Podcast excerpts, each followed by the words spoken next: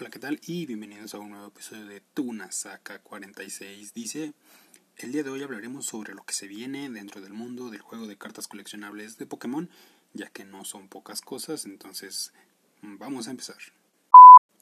Para empezar, se viene la culminación de la Players Cup 3, pero enseguida habrá una nueva edición, la Players Cup 4, donde sus clasificatorios serán desde el 26 de abril hasta el 26 de mayo, teniendo la misma duración de un mes como en las ediciones anteriores. Además, que se viene el Team Challenge 2, donde es un torneo que se jugará en todo el verano del presente año y pues las rondas siguientes seguirán en los meses siguientes, teniendo sus primeros torneos eliminatorios y clasificatorios durante el mes de abril o en el tiempo en, el cual las tiendas lo quieran hacer, de, teniendo este lapso de aproximadamente dos o tres meses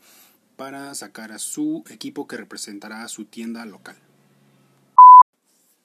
Y cabe aclarar que todos estos torneos se llevarán a cabo dentro del juego de cartas coleccionables online, ya que el juego físico sigue detenido.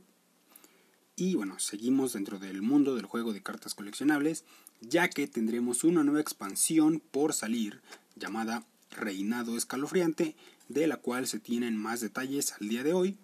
y pues de entrada contará con 8 nuevos Pokémon VMAX, 15 Pokémon V, 26 cartas de Pokémon Full Art,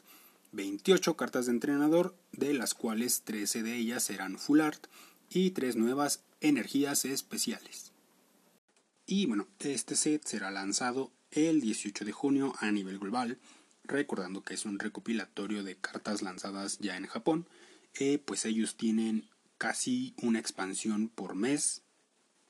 eh, y durante esos meses es que se hace el recopilatorio de la expansión global eh, para pues que sea lanzada en América y Europa. Y pues sí es en América y en Europa ya que en algunos países asiáticos como Taiwán y Corea tienen cierto desfase con Japón pero no tanto al nivel global entonces pues sí es este desfase que se tiene y que hace que no se pueda jugar un torneo, más bien un formato a nivel global, incluyendo estos países asiáticos, y haciéndolo más difícil para jugadores de estas regiones eh, clasificar a eventos internacionales como mundial o eh, también estos eventos que se han hecho en el juego online. Y volviendo al tema de la expansión, en algunos portales se decía que era la primera vez que se contaba con 5 artes para sus booster packs, pero eh, haciendo un poco de investigación eh, descubrí que no es la primera vez. Se tiene registro en Dragon Ball, donde obviamente también se contaban con 5,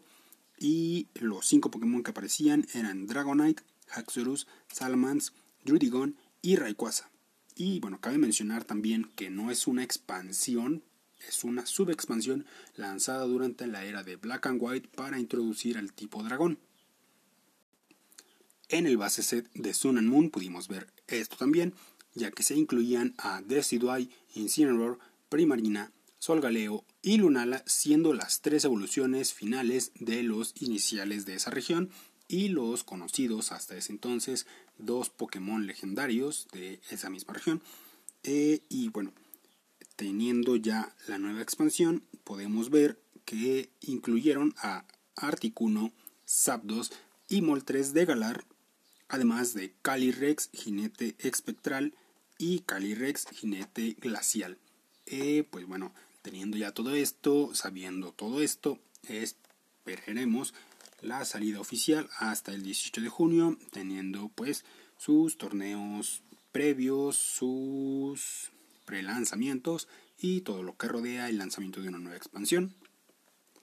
Y habiendo ya dicho todo esto, solo me queda recordarles que me pueden buscar en Facebook como Tunasaka46.